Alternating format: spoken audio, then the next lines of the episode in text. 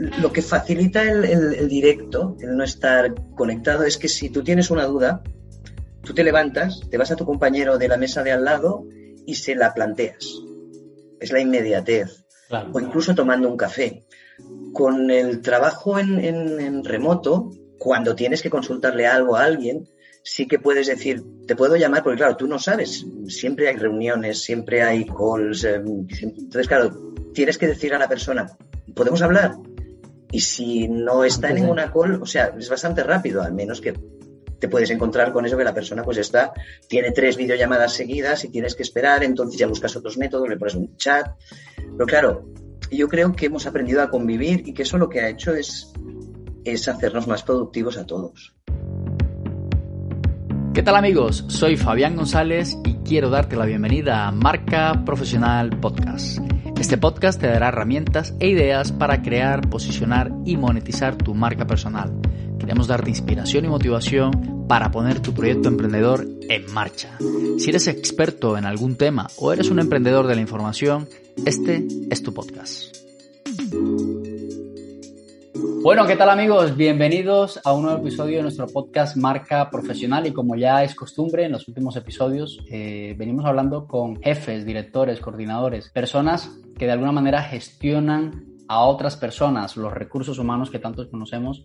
Y hoy tenemos una persona invitada, ella es Luz García, ella es Head of People and Culture dentro de la empresa Submer. Para, los que no saben, voy a definir eh, exactamente lo que se dedica a esta empresa porque es impresionante. Submer se dedica a desarrollar soluciones que permiten hacer más eficiente la computación, la infraestructura de Internet y entornos donde hay un uso de mucha energía con una tecnología que han desarrollado de enfriamiento por inmersión. Bueno, ya, Luz nos, nos dará más luces acerca de cómo es esto. Ella tiene más de 10 años de experiencia en temas de recursos humanos y un posgrado en Dirección de Recursos Humanos de la Universidad Autónoma de Barcelona. Luz, bienvenida, encantado de tenerte en el podcast Gracias, encantada. Luz, antes de empezar, siempre me gusta empezar con una pregunta más personal y es tu historia y por qué estás ahora eh, en este mundo de gestionar personas, de trabajar en la cultura de una organización. ¿Cómo llegaste a ello?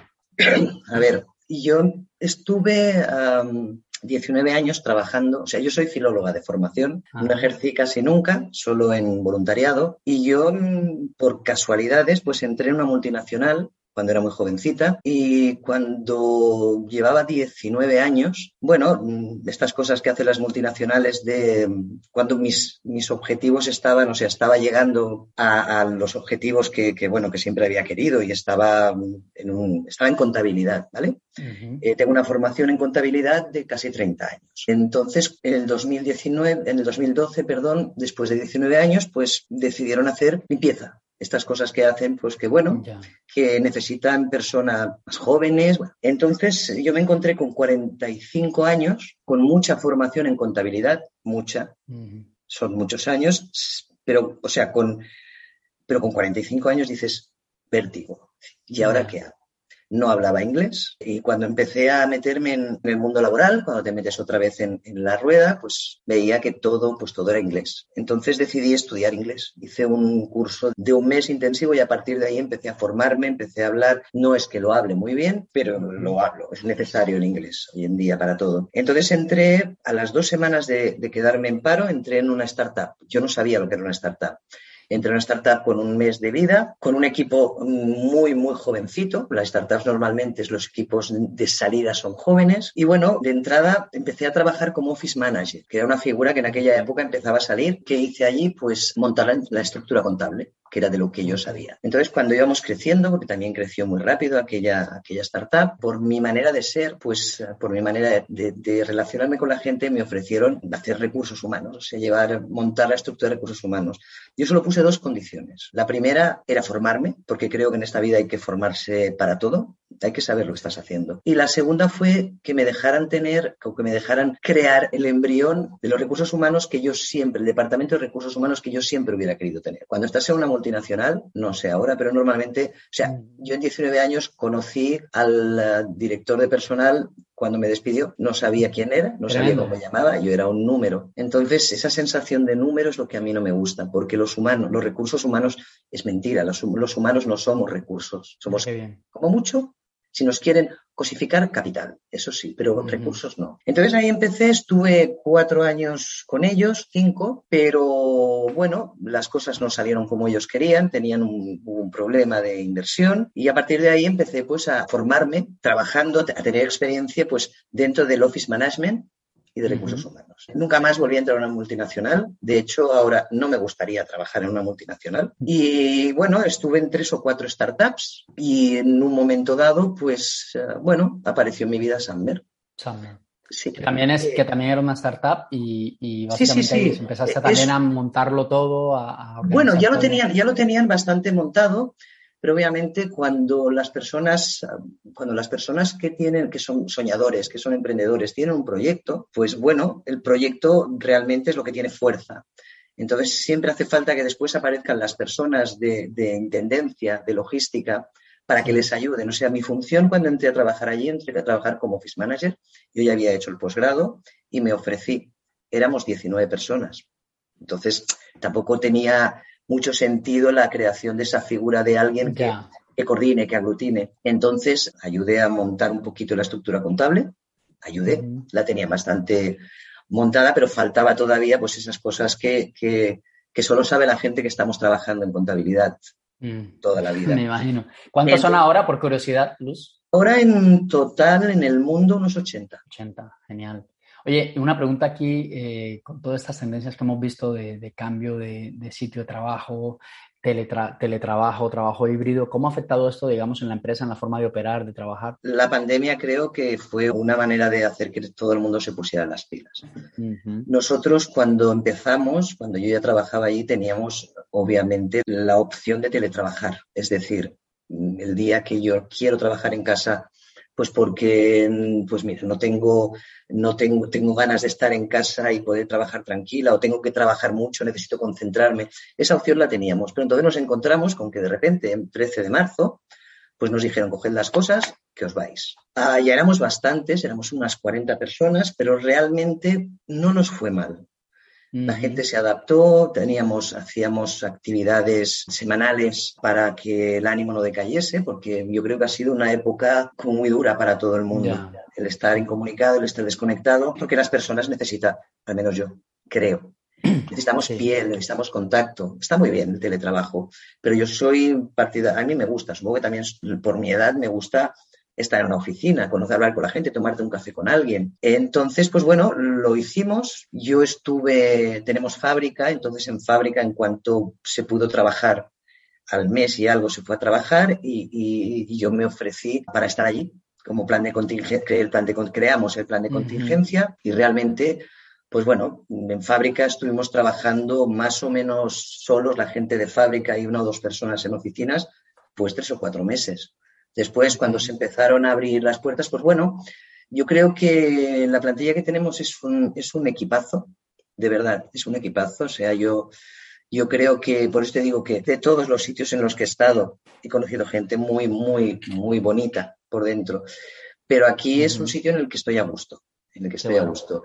¿Y, tuvo alguna incidencia este cambio de luz de, ir a la casa, de volver en, en, la productividad? Es decir, ¿qué tanto afectó para bien o para mal en la productividad no, ya te digo que tenemos, tenemos un, equipo, un equipo de gente muy comprometida y realmente, mm, bueno, afectó pues lo que le ha afectado a todo el mundo, pero seguimos contratando gente, en fábricas seguían produciendo. Las personas estaban muy comprometidas, muy comprometidas y, bueno, pues esto es un proyecto de todos y pues todo el mundo pues en, en Summer cree que tenemos que ir todos juntos. Es un equipo de equipos. ¿Sabías que la mejor manera de forjarse una buena reputación profesional y convertirte en una persona de influencia es creando una marca personal? Tener una marca personal y empezar un proyecto emprendedor alrededor de ella requiere que aprendas nuevas habilidades que te permitan crear, posicionar y monetizar aquello que sabes. En la escuela Expertos Emprendedores aprenderás las principales habilidades que necesitas para pasar de ser un profesional genérico a convertirte en alguien con marca propia. Para crear y posicionar tu marca personal, aprenderás a encontrar tu tema de especialidad, comunicar tu mensaje, gestionar tus perfiles en redes sociales, hablar en público y escribir tu propio libro. Para monetizarla, aprenderás a crear tus infoproductos, a gestionar tu productividad personal, a establecer los procesos de tu proyecto, a incrementar tus ventas y gestionar tus finanzas personales. Para más información, inscríbete en escuelaexpertosemprendedores.com. Visita fabiangonzalezh.com o escríbenos por WhatsApp al 683-463-330. Escuelaexpertosemprendedores.com. Maravilloso. Y ahí en ese sentido, o sea, aparte del compromiso que la gente tiene para prestarse a reaccionar y a ser flexibles en lo que haya que reaccionar, ¿Qué tipo de herramientas, sistemas, recursos eh, se basó, digamos, la empresa para poder mantener eso, para, eh, en cuanto a la productividad me refiero? Es decir, ¿qué tipo, ¿qué tipo de recursos, qué tipo de herramientas, qué tipo de plataformas? ¿Cómo mantenían esa comunicación, esos indicadores, ese trabajo? Bueno, la comunicación como que, a pesar de tener tanta gente, éramos una startup. El problema que yo veo, vea por mi experiencia, cuando una empresa de repente se hace grande, hay que ir por detrás implementando cosas. Mm. Entonces, bueno, la verdad es que tiramos mucho del Google, del Hangouts. Ah, ok. Hangouts. Entonces, todo el mundo se le facilitaron los, equipamientos que necesitaba, obviamente. El Hangouts, el, Google Chat, echaba humo. echaba humo. Además, hicimos los primeros meses concursos eh, un día a la semana de ahora ponemos fotos, ahora hacemos esto, ahora el Halloween, todo, todo virtual. Aprendimos como, como todo el mundo a hacer las cosas virtuales y yo creo que lo más, lo más chulo, lo más bonito fue el, primer día que pudimos hacer una barbacoa con mascarillas todos juntos.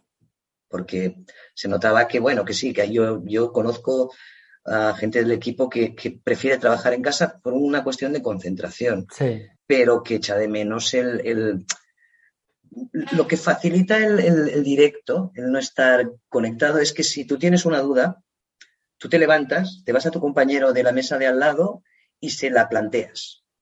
Es la inmediatez. O incluso tomando un café. Con el trabajo en, remoto, y mira que tenemos en, eh, fuera, tenemos gente trabajando fuera de España que trabaja en remoto y no, no da la sensación que están trabajando en remoto porque ya te digo que, el, espíritu de esta empresa es muy, es muy familia, ¿vale? Claro. Entonces, cuando tienes que consultarle algo a alguien, sí que puedes decir, te puedo llamar, porque claro, tú no sabes, siempre hay reuniones, siempre hay calls. Eh, entonces, claro, tienes que decir a la persona, ¿podemos hablar? Y si no está en ninguna call, o sea, es bastante rápido, al menos que te puedes encontrar con eso que la persona pues está, tiene tres videollamadas seguidas y tienes que esperar, entonces ya buscas otros métodos, le pones un chat. Pero claro, yo creo que hemos aprendido a convivir y que eso lo que ha hecho es, es hacernos más productivos a todos. Qué bueno, maravilloso. Y en ese sentido, como para ir terminando, hay una pregunta que, que me inquieta mucho y es el tema, tú tienes como título Head of People and Culture. Y, la cultura, hablabas también de que es importante que la gente tenga esa cercanía, ese trato. ¿Tú crees que, puede afectar en la cultura de un equipo el que la gente no se vea o se puede mantener una cultura en un ámbito únicamente virtual? Yo personalmente creo que tal, tal y como estamos ahora, un modelo híbrido no está, o sea, es bueno. Yo creo que siempre hay que fomentar siempre que se pueda el contacto personal, porque y yo, a mí, por ejemplo, no me gusta trabajar en casa, porque mi casa, aparte de que es pequeñita, mi casa es, donde yo vengo a descansar, a ah, dormir, a, hacer vida. Entonces, claro, claro. Entonces, yo creo que es bueno, yo, eh, es, mi opinión, creo que es bueno separar, dar oportunidad de que haya trabajo en remoto, pero saber separar trabajo de casa. Entonces, bueno, por mi experiencia, incluso la gente que, trabaja más en casa, pues porque, bueno, ha encontrado una manera de ser más productivo. Nadie se lo ha dicho, porque creemos en la autorresponsabilidad y a nosotros de momento nos funciona. Entonces, incluso la gente que más trabaja en casa, cuando viene a la oficina, porque ahora nos estamos mudando y no podemos mucho, nos, nos mudamos a una nave mayor. Entonces, cuando están allí es como cuando ves a un amigo después de mucho tiempo que parece que, aunque la hayas visto hace dos horas por cámara, entonces yo creo que el contacto humano no se debe perder. ya. que tenemos nosotros es, tenemos, hacemos el esfuerzo de sustituir ese contacto humano por otro tipo de relación, pues con los compañeros que están trabajando en Estados Unidos. ¿Vale? Porque si, problema cuando tienes gente trabajando en remoto y tienes un headquarters aquí es, es, es que lo que tienes que conseguir es que las personas que están trabajando fuera no se sientan fuera. No se sientan aislados. Sientan que son parte del equipo. Y hoy por hoy lo estamos consiguiendo. Eso es un esfuerzo que, hace tanto la, la, parte de dirección, que están muy, muy comprometidos y muy implicados, como los mismos compañeros. Entonces, claro, es, hay gente que con la pandemia contratamos gente que, que al principio solo trabajó en, remoto. Y cuando llegaron, eh, no, hizo, no hizo falta presentar, porque las relaciones que se establecen son muy cálidas. Entonces, pues bueno, yo estoy muy contenta aquí, la verdad. se nota, se nota. Luz, para cerrar, me gustaría, eh, bueno, que las personas que nos escuchan y que nos ven, que quieran saber más de Submer, ¿dónde podemos ir a seguirles, saberles, en qué proyectos están en ese momento? Que nos cuentes un poquito para mantenernos en contacto. Bueno, eh, la vía más, más rápida es uh, summer.com, que es la página. Nosotros estamos en casi todos los eventos tecnológicos en el mobile, en, sobre todo en Estados Unidos, en todos los eventos tecnológicos que se necesita todo lo que es informática, mm, tecnología, data center, ahí estamos nosotros. Entonces, ahora mismo nos cambiamos de, localización, pero siguiéndonos con, en la página web siempre, o incluso llamando, o sea, siempre si alguien quiere información, tenemos un departamento de atención eh, espectacular y siempre informan de, un departamento de ventas, un departamento de marketing, un call center que está creando una persona que es maravillosa.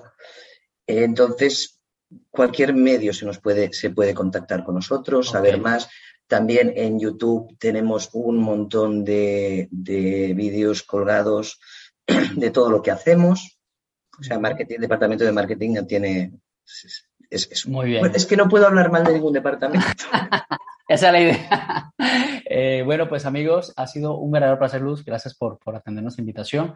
Gracias y estuvo con nosotros Luz García, la Head of People and Culture de Submer, ¿vale? Yo os invito a que echen un vistazo un poco a lo que se hacen, porque a lo que hacen, porque es impresionante.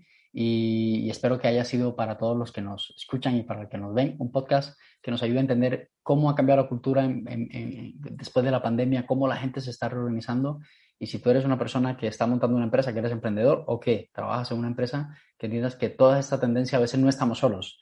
Eso está ocurriendo y eso es para todos. Muchas gracias por estar allí. Vive con pasión, vive feliz. Chao, chao. Si quieres seguirnos en la web, suscríbete en nuestro canal de YouTube Fabián González H. Además, puedes disfrutar de nuestros podcasts en iBox, iTunes y Spotify buscando Marca Profesional. También puedes encontrarnos en Instagram como arroba Fabián González H. Para ponerte en contacto con nosotros, visita nuestra web fabiangonzalezh.com.